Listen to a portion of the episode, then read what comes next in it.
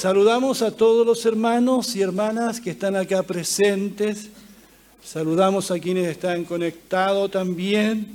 Y en forma muy especial quisiéramos saludar a la comunidad sorda que nos está también participando y escuchando de alguna manera. Y gracias al trabajo y que está haciendo Javier allí.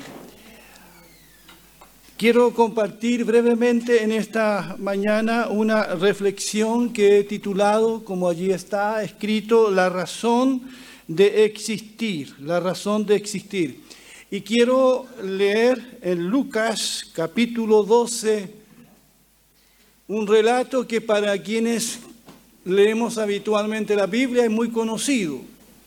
Dice así, le dijo uno de la multitud, Maestro, dile a mi hermano que reparta conmigo la herencia. Y él le dijo, Hombre, ¿quién me ha puesto como juez o repartidor sobre ustedes? Y les dijo, Miren, guárdense de toda codicia, porque la vida de uno no consiste en la abundancia de los bienes que posee. Entonces le refirió una parábola diciendo, las tierras de un hombre rico habían producido mucho. Y él razonaba dentro de sí diciendo, ¿qué haré? Porque ya no tengo dónde juntar mis productos. Entonces dijo, esto haré. Derribaré mis graneros y edificaré otros más grandes Allí juntaré todo mi grano y mis bienes. Y me diré a, y me diré a mí mismo, muchos bienes tienes almacenados para muchos años. Descansa, come, bebe, alégrate. Pero Dios le dijo, necio, esta noche vienen a pedir tu vida. Y lo que has provisto, ¿para quién será? Así es el que hace tesoro para sí y no es rico para con Dios. Que el Señor bendiga su palabra. Los litigios sobre la repartición de una herencia suman y siguen. Son tan viejos como la humanidad misma. Y muchas familias han sido afectadas en sus relaciones por cuestiones de herencias. Son ocasiones donde sacamos lo mejor o lo peor de nosotros. Conocida es la historia del hijo pródigo que quiso recibir la parte de lo que a él le correspondía ya, ahora mismo. No podía esperar hasta la muerte de su padre. ¿Por qué digo esto? Porque en el relato que acabo de leer, Jesús es interrumpido por un hombre que está, parece bastante desesperado, que, lo, que le solicita a Jesús un favor bastante inusual. Ustedes saben que a Jesús se acercó mucha gente y se acercaba por distintas razones. Algunos venían a Jesús buscando, no sé, consuelo, otros buscando sanidad. En fin, mucha gente se acercaba a Jesús por distintas razones. Pero, pero esta era distinta. Voy a retroceder el pasaje, ahí está. Es distinta. Le dijo uno de la multitud, maestro, dile a mi hermano que reparta conmigo la herencia. Así que este hombre le pide a Jesús un favor que le resuelva un problemita familiar que tenía. Se esperaba que los rabinos como Jesús ayudaran a la gente a resolver este tipo de situaciones. Pero Jesús se negó. Se negó a participar en este litigio. Y, y le dijo al hombre, ¿quién me ha puesto como juez o repartidor sobre ustedes? Este hombre no entendía, como mucha gente también no entiende, cuál es la misión de Jesús en esta tierra. ¿Sabes tú a qué vino Jesucristo? Los que nos están escuchando saben, saben a qué vino nuestro Señor Jesucristo. Vino a resolver problemas como el problema que tenía este hombre con su hermano. Ahora bien, Jesús sabía que ninguna respuesta que diera iba a resolver el problema más profundo que tenía este hombre con su hermano, que era la codicia, que era la avaricia. Mientras fueran codiciosos, ninguna solución los dejaría a ellos contentos. Ok, se reparte la herencia, pero ¿quién se queda con la mejor parte? Jesús conocía la motivación detrás de esta petición. No era hacer justicia, era la avaricia. ¿Cuáles son las cosas que a ti te quitan el sueño? Piensa un momento. ¿Cuáles son las cosas que más te quitan el sueño? ¿Qué es lo que más anhelas en la vida, en tu corazón? Hablemos en serio. No, no nos mintamos a nosotros mismos. ¿Cuáles son las cosas que realmente te quitan el sueño? ¿Por qué vives? ¿Para qué vives? Si pudiesen cumplirse todos tus sueños, ¿cuáles serían estos sueños que tienes? Lo que le quitaba el sueño a este joven o adulto, no, no, no se nos dice la edad, era tener más y más. Es el sueño de muchas personas. Ser ricos, tener lo más que puedan. El sueño de otro es superarse profesionalmente. Un posgrado, otro, capacitaciones. El que, el que tiene poco quiere tener más. El que no es famoso quiere ser famoso. ¿Cuántos deportistas amateur que quieren ser famosos y ser conocidos? ¿Qué es lo que te quita el sueño, hermano, hermana? Amigo que me estás escuchando, ¿cuál es el mayor anhelo de tu corazón? Esto era lo que le quitaba el sueño a esta persona tener más. Pero lo que más necesitaba era un cambio en su corazón. Buscó a Jesús como un simple mediador en un conflicto legal, pero no lo buscó como el Salvador que necesitaba. Hay mucha gente que a veces cuando tiene problemas se acerca a una iglesia, o se acuerdan del pastor, o se acuerdan de la fe de sus padres cuando están en una situación muy complicada. Y la gente hoy día no es que no crea, es muy supersticiosa, se aferra a fetiches, a supersticiones, y busca de alguna manera a un ser superior, le llame Dios o no le llame Dios. Pero lo que anda buscando es algo temporal, algo que le resuelva un problema puntual, sea lo que sea. No están pensando en la vida después de la muerte, no están pensando en la eternidad, no están pensando en arreglar su vida espiritual, en buscar a Dios, en ser por lo menos mejores personas. Todo gira en el trabajo, en el consumismo, en las cosas materiales o en el Dios dinero. Este joven buscó a Jesús. Lo buscó, claro que sí, pero lo buscó por las razones equivocadas. No necesitaba un juez, no necesitaba un mediador en un conflicto, lo que necesitaba era un cambio en su corazón, era entender a qué había venido Jesús. El Evangelio de Juan nos dice que Jesús ha venido a esta tierra a darnos vida y vida en abundancia. ¿Cuántos dicen amén? No tendremos esa vida abundante teniendo una mejor herencia terrenal. No la tendremos. Y les dijo, miren, guárdense de toda codicia porque la vida, escuche bien, la vida, necesitamos atender esto, leer la escritura y leerla bien. Porque a veces leemos, pero no entendemos. Porque la vida de uno, la vida, Jesús está hablando de la vida, no consiste en la abundancia de los bienes que posee. Y nosotros no podemos contradecir a Jesús.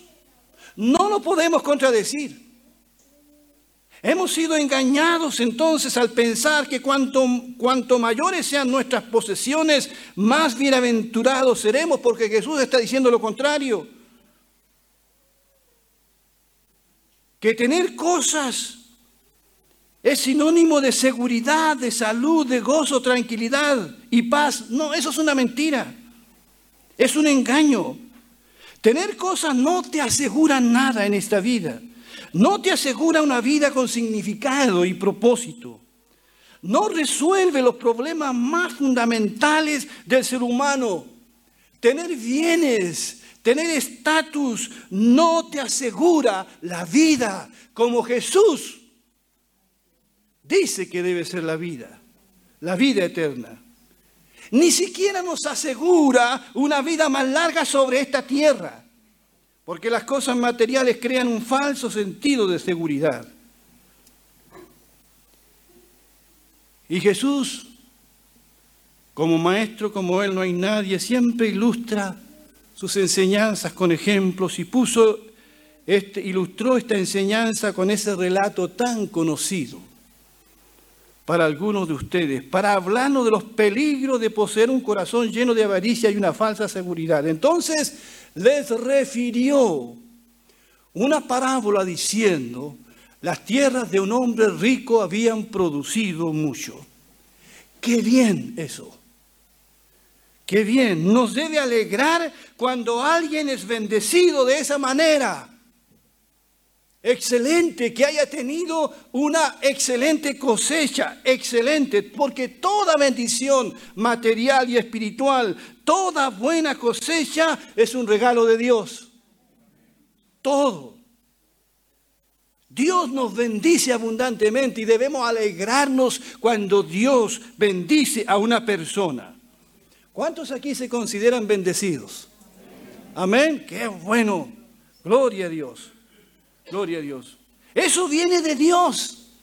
Toda bendición, toda dádiva viene de Dios. La Biblia dice que Él hace llover sobre buenos y malos. Él, el sol alumbra para todos.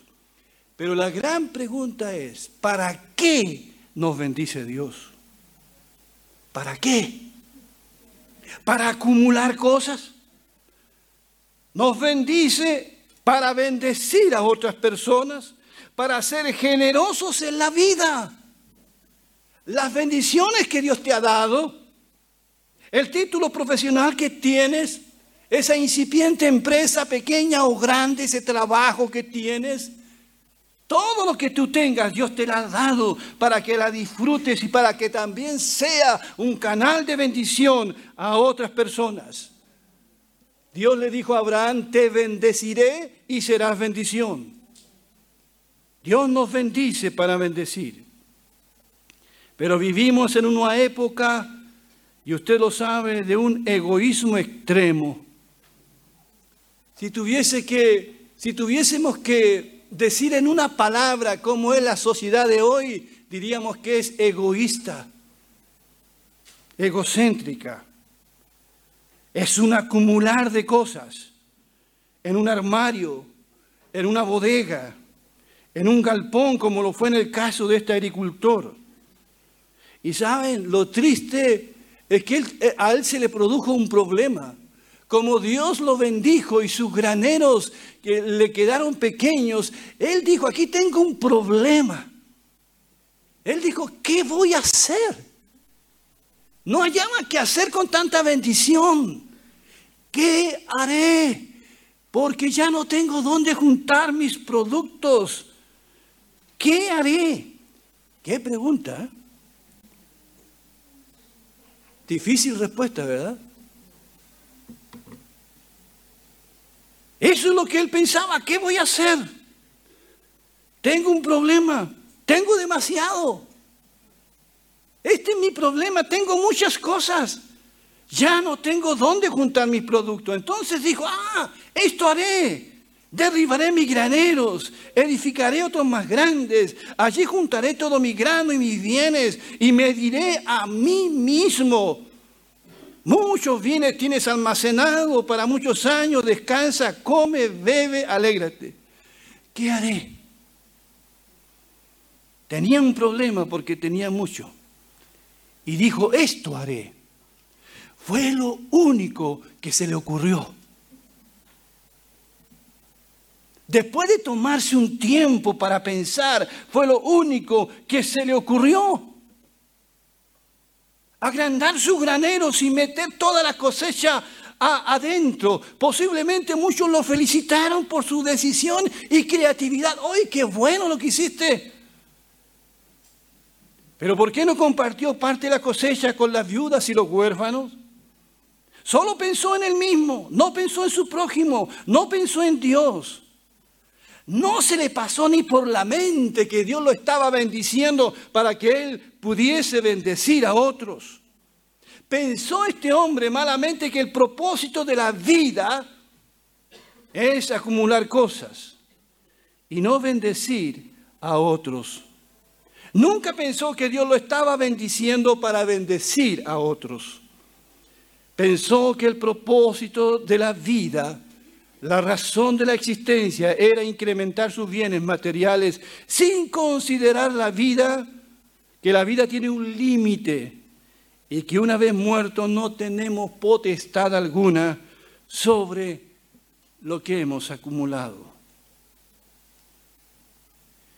El Señor Jesús vio a este hombre y todo lo que lo que vio en él fue necedad, vio egoísmo.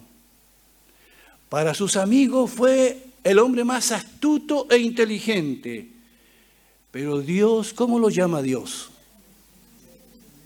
¿Cómo lo llama Dios? Dice el necio en su corazón, ¿qué dice? No hay Dios. No hay Dios. Pero también es necio aquel que es bendecido y no sabe qué hacer con esa bendición. Para los hombres, un hombre astuto e inteligente. Para Dios, un tonto, un necio. Jesús dice un necio. Esta noche vienen a pedir tu vida y lo que has provisto para quién será. Así es el que hace tesoro para sí y no es rico para con Dios. Como dice un comentarista bíblico, dice, Jesús no ve a este hombre agricultor disfrutando de la vida, lo ve enfrentándose a la muerte.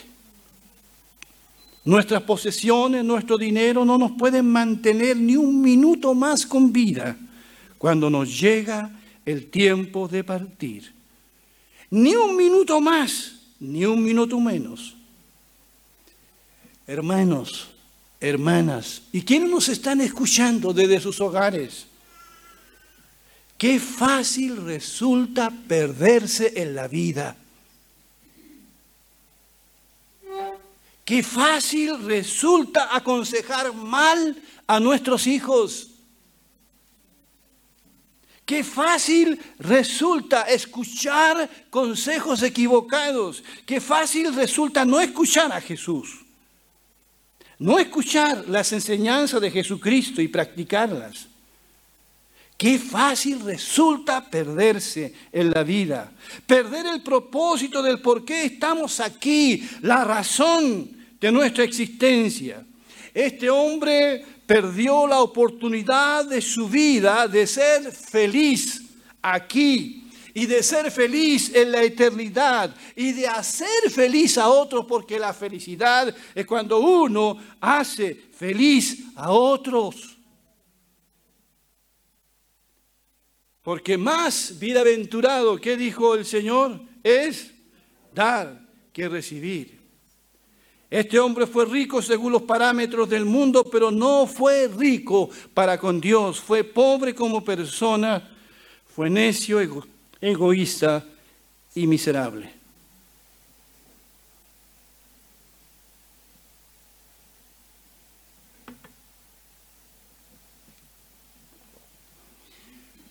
Y el único, no hay otro, el único que nos puede salvar a nosotros de esta miseria espiritual de esta pobreza de espíritu, de este egocentrismo, de este egoísmo. Hermanos y hermanas, el único que puede salvar la sociedad, cambiando el corazón de las personas, la inclinación de las personas, el único que lo puede hacer, ¿sabes cómo se llama? Se llama Jesucristo. Porque Él vino a buscar y a salvar lo que se había perdido. Él vino a dar su vida en rescate por mucho. Él vino a darnos vida y dice, y vida en abundancia. Él vino a morir por nuestros pecados.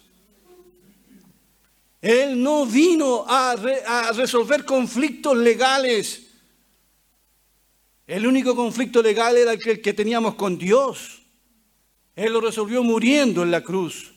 Él vino a romper con las cadenas de orgullo y egoísmo que están atando al ser humano, al hombre y a la mujer. Él vino a darnos una vida con propósito y significado eterno. Él nos enseñó cómo ser rico con Dios aunque seamos hallados pobres en este mundo. Él nos enseñó a amar a Dios por sobre todas las cosas y al prójimo como a nosotros mismos. Ser rico para Dios es eso, es ser agradecido de lo que Dios nos da, es disfrutarlo, claro que sí, es compartirlo, es ser generoso, es glorificar a Dios con lo que tenemos, con la vida misma, es buscar el reino de Dios y su justicia y todo lo demás será añadido, es vivir siguiendo a Jesús. Allí está la vida. No nos engañemos. Fue este mismo Jesús este mismo Señor el que dijo, no acumulen para sí tesoros en la tierra, donde la polilla y el óxido destruyen y donde los ladrones se meten a robar. Más bien acumulen para sí tesoros en el cielo, donde ni la polilla ni el óxido carcomen, ni los ladrones se meten a robar porque donde esté tu tesoro, allí estará también tu corazón. Amén. Amén. Quiero hablar a los jóvenes que están acá. Hay jóvenes aquí. Toda una vida para servir al Señor, chicos. Toda una vida para ser feliz. Tienen toda una vida para ser feliz. Porque la felicidad está allí tienen toda la vida para ser bienaventurados. Qué triste ver aparte de la juventud, porque no, no hablo por todos, hay jóvenes que sirven a Dios. Y aunque no sean cristianos, hay buenos jóvenes que uno los ve trabajando allí, construyendo casas sociales, invirtiendo sus vacaciones, buenas cosas. Otros trabajando en la discapacidad, otro usando su profesión también para ayudar a otros. Hay jóvenes preciosos, señoritas preciosas, jóvenes que sirven al Señor. Y algunos ni conocen al Señor, pero uno los ve que son buenos chicos. Gracias damos porque han entendido que el, el propósito de la vida es ese, conocer al Señor y glorificarlo y servirlo. Pero me da pena también por los otros jóvenes que siendo tan jóvenes están obsesionados solo con acumular, con ser ricos rápidamente, tener una o dos, tres posesiones y multiplicarse. Y en eso están pensando ser famosos, ser conocidos. Qué pobreza, hermanos. Qué pobreza o qué pobreza la de esos jóvenes que no quieren estudiar, que son unos flojos y perdonen que les hable así, que se levantan tarde y que viven una vida de derroche. Piensan que Dios no los va a llamar a juicio. Joven, despierta. Esta es tu única vida. ¿Quién me está escuchando en su hogar? Despierta. Eres un joven que Dios ha dado dones, talento, capacidad, inteligencia. Usa tu vida. Esta es la única vida que tienes. Sé un buen muchacho, honra a tus padres, sirve a tu comunidad. No importa en qué trabajes, un trabajo honesto que glorifica al Señor. Si Dios te permite llegar más lejos, más alto, mayor será tu responsabilidad y habrá más personas bajo tu cuidado a quien bendecir. La vida no se trata de acumular para uno. La vida es servir. Y quienes son mayores usan su experiencia para servir. Iván es un buen ejemplo de eso, que nos enseña en finanzas. Y todos los hermanos y hermanas, es la vida eso. Ayer les decía a los, a los pastores y a los líderes, ¿ustedes piensan que yo me voy a jubilar?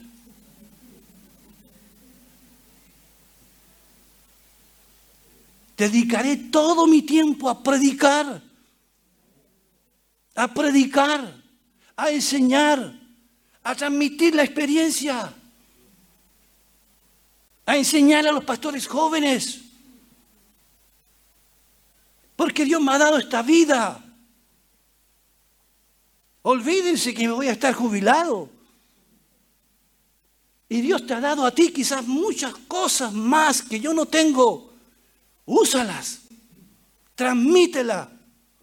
Compártela. Enséñala. No puedes pasar por la vida solo viviendo para ti mismo. ¿Por qué hay tanta depresión?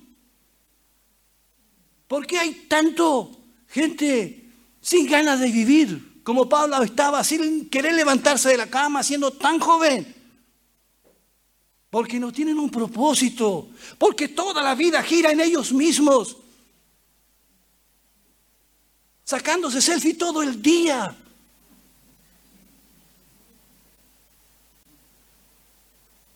¿Qué vida es esa? El Señor nos desafía, nos muestra un camino, el camino de la vida, de la vida eterna. Él es el único que puede transformar nuestros corazones egoístas. El único, el único. El egoísmo es un pecado del cual todos deben arrepentirse, como es, como es la indolencia y la avaricia. Hermanos, vivimos en un tiempo de tanta necesidad. Usted no se imagina la necesidad que hay, pero escasea la solidaridad. Y muchos son como este hombre al que Jesús le advierte, te vas a morir, tu día está contado. ¿Y qué has hecho de tu vida? Un día se nos acabará nuestra vida aquí y daremos el salto a la eternidad. ¿Estamos preparados? ¿Estás preparado para encontrarte con Dios? Como siempre he dicho, creas o no creas en Dios, te vas a encontrar igual con Él.